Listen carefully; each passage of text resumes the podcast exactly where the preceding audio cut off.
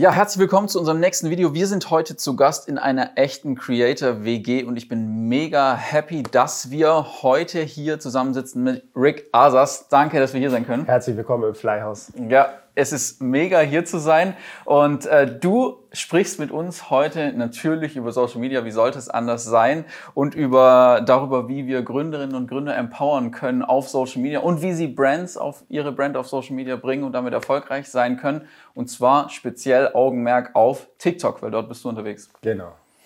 Ja, mega. Kannst du uns ein bisschen was über dich erzählen? Also, ähm, wenn ich dich jetzt so fragen würde auf der Straße, okay, auf der Straße treffen sich Leute, die kennen dich, aber ähm, Einfach mal so zwei, drei Sätze. Was macht dich aus und äh, wer bist du? Also ich würde mich tatsächlich auch als Gründer sehen, weil ich habe ähm, immer schon unternehmerisch äh, versucht, mich irgendwie weiterzubilden und äh, was zu gründen, zu starten. Und ich habe tatsächlich so mit 16 angefangen, als professioneller Showartist auf äh, Bühnen aufzutreten. Habe dann irgendwann gesagt, warum brauche ich die, äh, den Mittelmann? Habe dann eine Künstleragentur gegründet, angefangen, äh, Münchner Künstler zu vermitteln und ähm, von dort aus ging es dann weiter, dass ich gesagt habe, hey, ähm, ich habe jetzt hier so eine Agentur, die habe ich auf Social Media relativ groß gemacht und ähm, Künstler etc. angeworben, die dann für uns gearbeitet haben. Und ähm, dann äh, habe ich da so eine Lücke im System gefunden, quasi würde ich jetzt mal sagen. Dann habe äh, meinen Programmiererkollegen gefragt, ob er mir vielleicht ähm, etwas helfen kann. Dann haben wir eine ähm, Social Media Website gestartet, wo wir quasi ähm, einen Dienst angeboten haben, wo die äh, Leute quasi mehr Reichweite auf ähm, Social Media aufbauen können etc. Von dort aus bin ich dann weitergegangen, habe gesagt, ich will wieder zurück zu, zu meiner Akrobatik, zu meiner Kunst selbst. Habe gesagt, ich will für eben die Leute, die so unterwegs sind wie ich, Klamotten machen mhm. und eine App. Es ist alles sehr viel und ich habe sehr viel probiert, wie man sieht, aber ich meine, das ist ja das, was das Unternehmertum ausmacht. Und darüber hin bin ich dann auf TikTok aufmerksam geworden, weil ich halt sehr viel mit Marketing zu tun hatte, habe dann sehr viel ähm, Sachen aus den USA konsumiert, unter anderem eben Gary Vee beispielsweise, mhm. wo es dann hieß, TikTok wird die neue Plattform sein, wo die Relevanz ist, ähm, wo man meisten Leute erreichen kann für wenig Geld. Und ähm, als ich dann angefangen habe, meine Sportvideos zu posten, mit dem Hinblick darauf, dass ich meine Fashion-Brand bewerben will, ähm, ist es dann irgendwann so geworden, dass meine Personal Brand einfach exponentiell durch die Decke gegangen ist und der Augenmerk auf die Klamotten äh, immer weiter in den Hintergrund gerückt ist. Weil also hat halt, nicht so geklappt, wie das Ja, genau. Also im Endeffekt bin ich immer mehr aus dem Unternehmerding raus und äh, immer mehr ins Creator-Ding rein, wo ich auch immer noch sagen würde, dass man als Creator auch Unternehmer ist, aber ähm, andere Sache. Ähm, genau. Und dann war es halt so, ich habe diese Klamotten immer im Hintergrund gehalten und mir gedacht, zum richtigen Zeitpunkt werde ich die dann äh, einführen. Und ich hatte auch immer gehofft, dass bei TikTok dieses Shopping-Feature kommt, mhm. wo du halt quasi ähm, alle, halt alle Sachen, die du anhast, direkt auch verlinken kannst, wo die Leute es dann direkt kaufen können, so wie bei Instagram. Äh, das hat sich dann aber gezogen und dementsprechend habe ich äh, auch mit der Brand gewartet und mir immer gedacht, ja, wenn das Feature dann da ist, dann kann ich die ja bewerben. Und ähm, dann war es aber so, dass ich äh, mich bei einem Shooting in London wiedergefunden habe, wo ich dann plötzlich äh, auf irgendwelchen Plakaten in der Innenstadt hing und dann war es so, okay, ich bin jetzt Creator, äh, ich muss mir das eingestehen. So stellt man also fest, dass man Creator ist, indem man sich auf dem Plakat... Ja, bei mir war das wirklich so der Fall, weil ich mir gedacht habe, okay, ähm, plötzlich sind alle meine Einnahmequellen so nach hinten gerückt und ich war plötzlich wirklich nur noch ähm, mit dem Social Media Ding beschäftigt. Mhm. Und dann habe ich halt irgendwie mir gedacht, ich muss langsam alles so ein bisschen zurückcutten und mich ja. auf das ähm, konzentrieren, was den größten Wachstum bietet. Kurze Werbeunterbrechung für Early Bird, die dieses Video sponsern. Und Early Bird ermöglicht uns nicht nur diese Videos, sondern vor allem auch leckeren Geschmack beim Kaffee. 100% klimaneutral und bio. Und äh, wir würden uns natürlich freuen, wenn ihr mal bei Ihnen einkauft. Jetzt geht's weiter.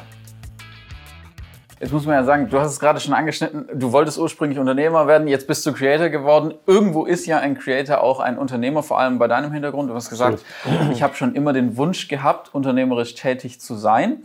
Ähm, und jetzt bist du eben zum Creator geworden, aber diesen Gründergeist und diesen Unternehmergeist, den hattest du eigentlich auch schon immer. Du hast mir auch erzählt, dass es so war, dass du gesagt hast, hey, ich setze alles auf eine Karte und da hast du noch nicht deinen Lebensunterhalt mit Social Media verdient. Ähm, und hast gesagt, hey, ich gehe jetzt nach Berlin, ich setze alles auf eine Karte. Und es braucht ja Mut. Ähm, und äh, es hat glücklicherweise Hat funktioniert. Aber was, was war so die Story dahinter? Und vor allem, äh, wo hast du den Mut hergenommen zu sagen, okay, ich, ich, ich, ich pack das und äh, ich werde den Absprung schaffen und ich werde meinen Lebensunterhalt damit verdienen? Ähm, also ich hatte den einen oder anderen Deal auf jeden Fall schon, der auch ähm, ganz nett bezahlt war, würde ich jetzt mal sagen, in dem Verhältnis zu damals. Und ähm, ich habe einfach gewusst, okay, da ist auf jeden Fall eine gute Upside nach oben da. Man äh, kann das auf jeden Fall noch scalen. Und ähm, zu dem Zeitpunkt war es dann so, es ist ja wie in jeder Industrie und so, man muss sich irgendwie vernetzen, andere Unternehmer, Kollegen kennenlernen, damit man halt herausfindet, was sind so die Tricks und äh, so in der Branche. Und ähm, da war es dann so, dass ich ähm, quasi gesagt habe, ich äh, habe mir einen äh, Brand hier geklärt mit äh, Road Surfer, falls ihr das was sagt. Das ist so äh, eine Firma, die so VW-Busse so umbauen, wo man drin schlafen kann Ja. und so weiter. Hab dann ähm, quasi einen Brand hier mit denen ausgemacht, äh, wo ich gesagt habe, okay, ähm, ihr stellt mir quasi den Wagen, wir machen damit ein paar Videos und dann bin ich mit äh, vier Jungs in einem Wagen quasi durch äh, ganz Deutschland getingelt. Das war so ein bisschen Clownsbus-mäßig. und äh, ich habe halt wirklich jeden Creator, den ich ähm, so auf dem Schirm hatte, angeschrieben, die getroffen, mit denen gesprochen, ähm, was machen die so, haben die Brand-Deals, äh, können die davon leben, etc. Und das hat mir extrem die Augen geöffnet. Ich dachte mir dann einfach nur noch so, Alter, warum bin ich immer noch in München, wo kein anderer Creator Ja. ist? Ähm, und daraufhin habe ich dann ähm, meinem Kollegen Alex da, zu der Zeit, der aber auch überhaupt noch gar nichts damit verdient hatte, gesagt, hey, ähm, bist du dabei? Ich gehe nach Berlin. Ich mache ein Creator House auf. Ähm, komm mit oder nicht, quasi. Und ähm, dann sind wir gemeinsam hierher, haben äh, von Airbnb zu Airbnb uns äh, gehangelt und ähm, dann habe ich tatsächlich diese Wohnung hier gefunden, äh, wo ich sehr glücklich drüber bin und ähm, habe eine Creator WG jetzt mit vier Creatoren, die alle äh, weit über eine Million Follower haben. Also äh, Alex und ich, wir sind äh, beide schon äh, auf unserem deutschen Kanal über zwei Millionen. Ähm, die Mädels sind so bei, ich weiß nicht, 1,5, 1,6 Millionen unterwegs. Und dann gibt's natürlich noch meinen internationalen. Also overall bin ich bei mittlerweile über sieben Millionen Abonnenten und sehr glücklich, dass ich den Weg gegangen bin. Ja, das ist mega cool. Du bist auch äh, viel unterwegs jetzt mittlerweile. Also ihr habt dieses 916 Haus und äh, du bist einige Zeit ähm, im letzten Jahr auf Ibiza gewesen. Dort habt ihr auch Celine Flores Willis getroffen, die wir auch schon interviewt haben. Und dann seid ihr auch so ein bisschen auf der LinkedIn-Schiene unterwegs gewesen. Hat euch das weitergebracht? Also euch dann auch, weil ich meine, du hast gerade schon gesagt, du hast dich mit anderen Creatoren vernetzt, was normal ist. Also im Prinzip ein normales Netzwerktreffen unter Gründern, sage ich jetzt mal. Genau. Wie hat dich das, äh, deine, deine LinkedIn-Journey so ein bisschen weitergebracht? Ähm, also bei LinkedIn ist es tatsächlich so, ich habe mich jetzt schon sehr, sehr oft mit Leuten auf einen Kaffee getroffen oder äh, einen Spaziergang etc. Und äh, ich habe das auch als sehr, die, die Plattform ist sehr, wie soll ich sagen, sehr offen und nicht so, wie ich gedacht hatte. Ich dachte, äh, alle sind auf diesem Unternehmertrip und jeder ist so äh, was ganz Besonderes, jeder ist so krass unterwegs. Aber tatsächlich äh, haben echt sehr viele Leute versucht, mit mir zu connecten und äh, mir dann auch auf meiner Reise zu helfen. Ähm, wo es dann hieß, okay, ähm, komm, wir treffen uns, wir, wir arbeiten ein bisschen an deinem äh, LinkedIn äh, zusammen, zum Beispiel äh, Shoutouts an äh, Moritz äh, Neuhaus, nicht, dass ich falsch sage, Neuhaus.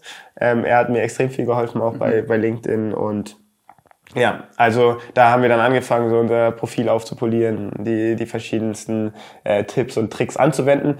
Und ähm, ich habe das Gefühl, man hat einfach eine viel bessere ähm, Connection zu den Brands direkt. Weil sonst ist halt so, oft geht es dann über die Agenturen und so und die Brands wissen gar nicht, ist dieser Creator ähm, smart genug? Äh, Ja, kann ich ja, mit ja. dem, kann ich mich auf den verlassen? Hat er wirklich einen, einen Plan von dem, was er macht? Und bei LinkedIn kann ich halt immer meine Best Cases zeigen, kann ich immer quasi Einblicke in die Creator-Branche geben, was halt sehr, sehr interessant ist für Brands, die dann am Ende des Tages da ihr Geld ausgeben wollen. Weil es gibt natürlich diverse Unterschiede zwischen Creatoren. Es gibt welche, die sind halt eher so unternehmerisch veranlagt und äh, keine Ahnung, schauen auf die Zahlen, schauen, dass sie ihr Ding machen. Es gibt welche, die sagen, okay, ich äh, würde gerne einfach äh, Brand-Deals mitnehmen und einfach chillen oder ich bin noch in der Schule oder was auch immer. Und ähm, da habe ich halt durch LinkedIn auf jeden Fall die Möglichkeit, mich zu äh, positionieren und zu zeigen, was ich Ja. so drauf habe. Ja, du hast jetzt mittlerweile auch einige Brands begleitet bei ihrer Journey auf TikTok. Äh, Das ist dann so die Verbindung vom Unternehmerischen, von LinkedIn selbst dann auch zu TikTok direkt, unter anderem Chupa Chups. Kannst du da was bisschen drüber erzählen? Ähm, auf jeden Fall. Also Chupa Chups war eine sehr erfolgreiche Kampagne.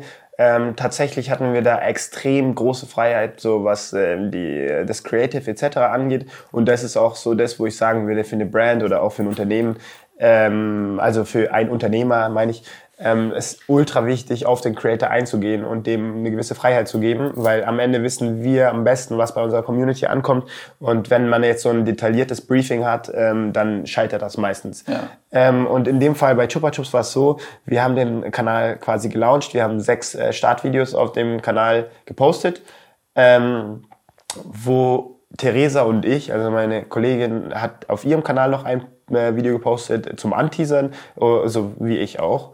Und ähm, am Ende des Tages hat dieser Brand-Account nach diesen sechs Videos ähm, 67.000 Abonnenten ne? ja. ähm, und einen absolut kranken Impact gemacht. Ähm, also gegen Ende wurden auf jeden Fall, glaube ich, auch noch Ads geschaltet, aber so organisch war die Reichweite krass. Ich glaube ähm, schon so bei 55.000 Abonnenten oder irgendwie sowas. Also der Rest müsste jetzt wahrscheinlich durch Paid Ads dazugekommen sein. Aber ähm, war schon ein sehr, sehr gutes äh, Beispiel, weil wir hatten quasi in Ibiza, in diesem riesen, in dieser mhm. riesen Villa, ähm, dann eben 6000 Lollis geliefert bekommen mit einem riesen LKW plus ähm, alle möglichen äh, Geschenke, was, was wir halt quasi dann verlosen konnten. Ähm, wir haben dann quasi ganz nativ in unseren Content eingebaut, dass wir Challenges gegeneinander gemacht mhm. haben und ähm, am Ende durfte immer der Gewinner das losziehen und auf dem Los äh, stand dann immer quasi der Gewinn ja, drauf, ja, ja. der verlost wird. Und äh, die Kids konnten dann in den Kommentaren quasi äh, kommentieren. Und äh, daraus wurde dann wieder ein Gewinner für äh, fürs Video gewählt, der das dann zugeschickt bekommen hat. Unter anderem eine Playstation und so weiter. Vielleicht machen wir es mal ganz praktisch. Wir wollen ja wirklich Gründerinnen und Gründer empowern, dass sie selbst ihre Brand und sich selbst eben erfolgreich vermarkten, unter anderem auf TikTok.